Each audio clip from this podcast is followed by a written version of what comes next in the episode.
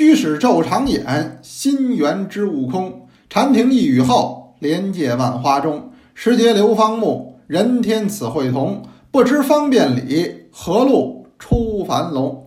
大家好，我是杨多杰，今天是二零二一年一月十九号，星期二，欢迎您收听天天多聊茶。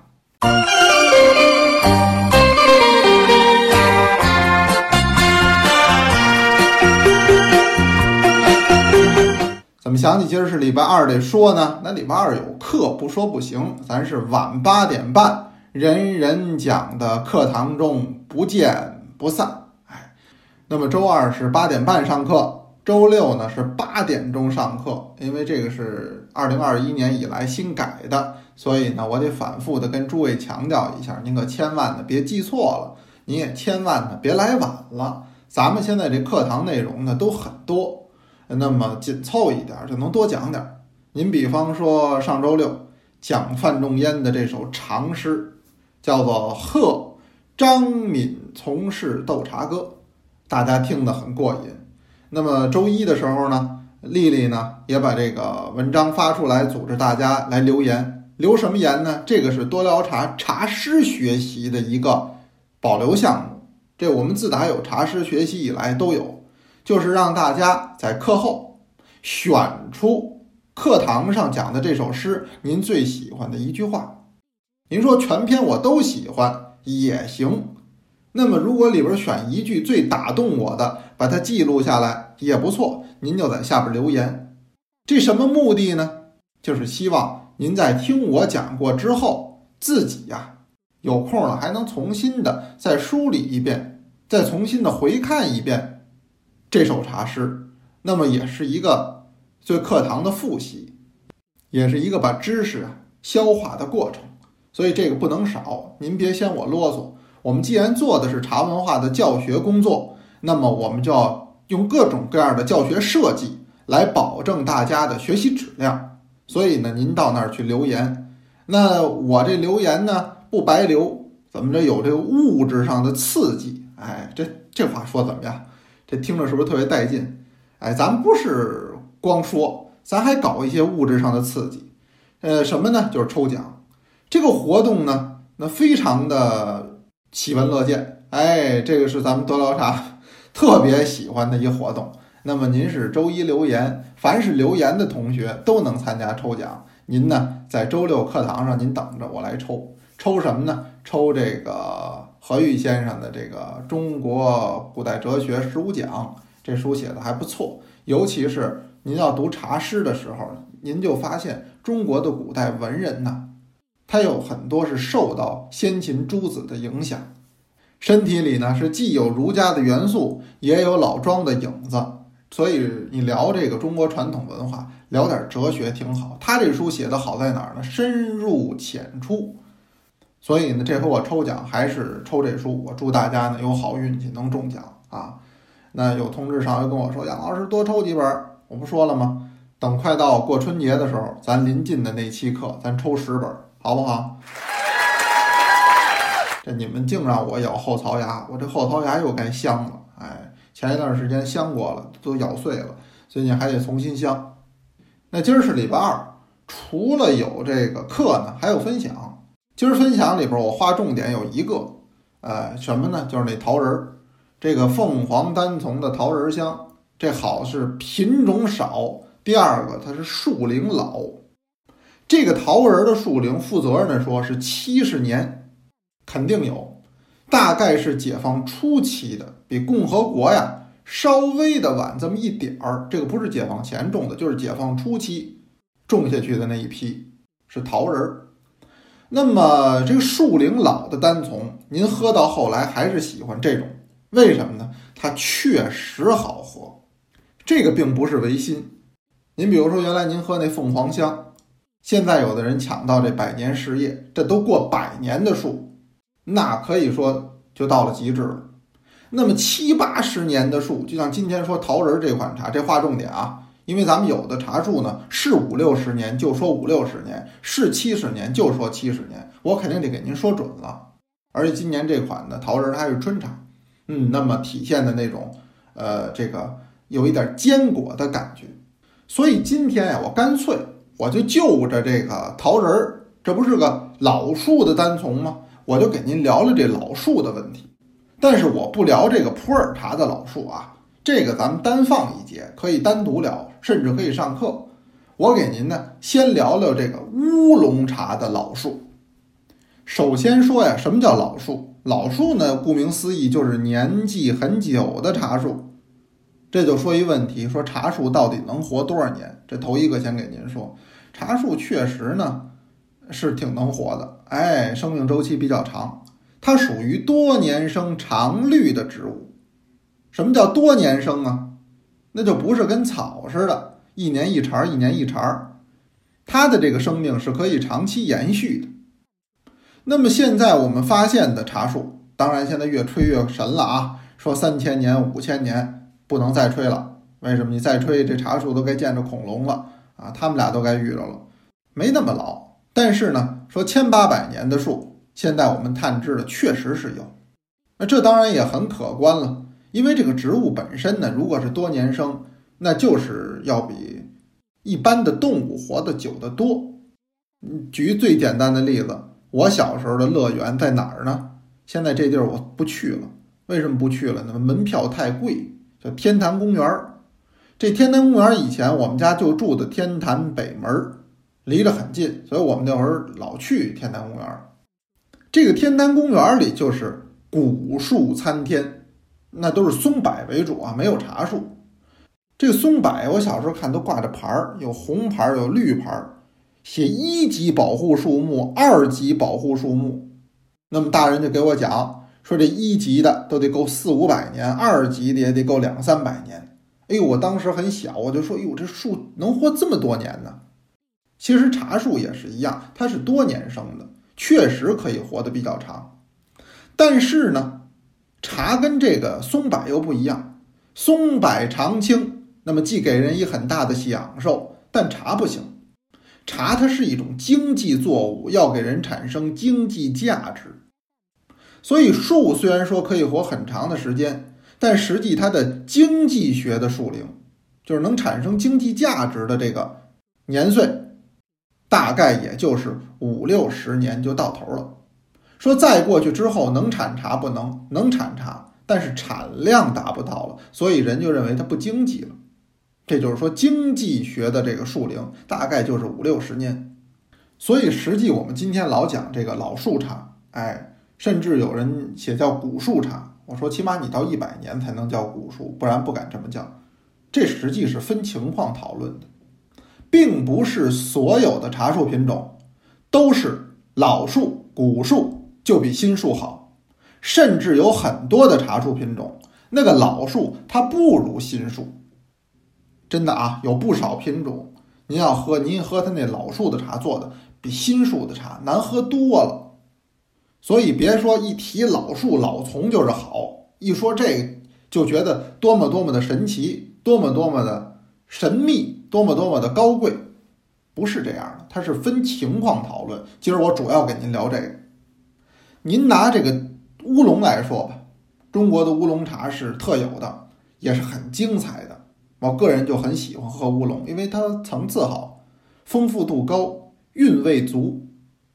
乌龙分四个产区：闽南、闽北、潮汕、台湾。茶树品种若干太多了。那么这里边的茶树品种，绝大部分，我是说绝大部分，都是老树不如新树。这划重点啊，并不是说老树就好。绝大部分的乌龙茶都不讲究这个，也不能讲究这个。举例子，您比方说铁观音，这是闽南的特产，压箱子底儿的好茶。您再比方说肉桂，这是闽北武夷山的名品。这都不讲老丛，也都不讲老树。您从来没听人说过，我们这是老树铁观音。一般人不怎么跟你说话。或者跟您说，大哥您喝吧，咱们这是老丛肉桂了，听着老觉得别扭哈。那肯定的，因为一般他不打这招牌，说这话呢有点外行。其实像铁观音、佛手、黄金桂，这是闽南的品种哈，本山毛线。闽北的像这个肉桂为代表的，原来叫玉桂，后来叫肉桂。那包括我们说的这个铁罗汉啊等等很多的品种。台湾的什么清新乌龙啊、四季春呐、金萱翠玉呀，这些都算上，这都是乌龙茶名品哈。好多原来咱们上课都讲过，这些您很少听人提老树老丛的概念吧？对了，因为这些茶它都是新树的好喝，老树的不好喝，那这是品种的问题，这个就是品种的差异性。您比如说铁观音，你真正这个树老到一定程度了，你必须做台艺。台艺是什么意思呢？就是留根儿，地上的部分基本就从五到十厘米处就留一点儿，上边的全砍。这是一大手术。说台艺一次，这茶树两三年才能恢复。啊，咱这是音频的这节目哈，我得给您说清楚了。艺字怎么写呢？就是左边是一叉子，右边是一戳刀，这念艺就当割家。呃，白居易不有个诗叫《观义卖》吗？我不知道您还记不记得啊？田家少闲月，五月人倍忙。夜来南风起，小麦覆陇黄。还记得这诗吗？那么这个就是说他看见人家去割麦子的这么一个场景，这就是义。抬义呢，就是给这个树的树头割掉，这个过程叫抬义。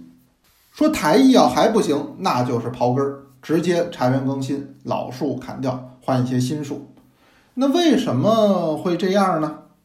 那么就是因为您比如说铁观音，这个就很典型。那么太老的树做出来的观音，第一香气就不行了，第二韵味也跟不上，呃，它的茶树健康程度就达不到了，所以基本就要割掉。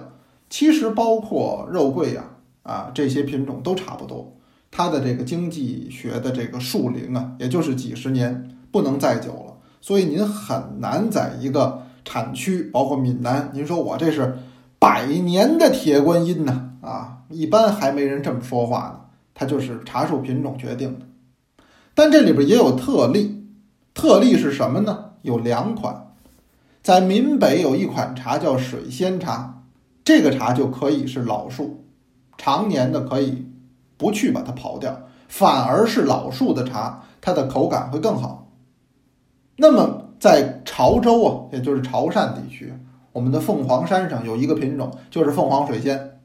凤凰水仙的这个品种也非常适宜常年种植，这才引出来，在凤凰一说喝单丛，到今天，因为大家的这个生活水平提高了，喝的都比那南洋富商都不差，追求的这个单丛也能喝到很多。所谓叫做老树的单丛，就比如说今天说桃仁儿这款茶够七十年树龄，就非常不错的。那这个在肉桂里边，在这个铁观音里边是不存在的。您很难听说我这个是呃七十年的肉桂树给您做的，不这么说，因为那七十年肉桂树做出来并不好喝，尤其是肉桂那种高昂的香气，它就做不出来了。所以总归来讲，这个所谓的老树。是要依品种而定，有的产区、有的品种，那个树确实随着它树龄的增长，这个茶汤的口味儿是有提高的，是精彩的啊。当然了，产量是上不去的，这您也一定要注意啊。凡是树老，产量一定低，它只能做到叫保质而不保量了。这也就解释了咱们在乌龙茶里边为什么您听说过什么叫老丛水仙，听过。可没听说过什么叫百年肉桂，这就没听过。您听过老树单丛，但您没听说过老树铁观音、老树黄金桂。问题就在这儿，它是品种不同。那么总而言之，像凤凰山的这个凤凰水仙群体品种，它所选育出来的这些单丛，就这个血缘的、这个 DNA 的，那么确实它随着树龄的增长，它的茶汤口味是有精彩的表现。这叫精神焕发啊！老树生新芽，对，金色的夕阳多么灿烂辉煌。哎，我给您讲一真事儿，您就知道这凤凰单丛这树啊有多老。那么那是老人给我讲的，一九八九年的夏天，雨水很盛，结果乌洞山呢是山洪爆发。那么这个山洪爆发。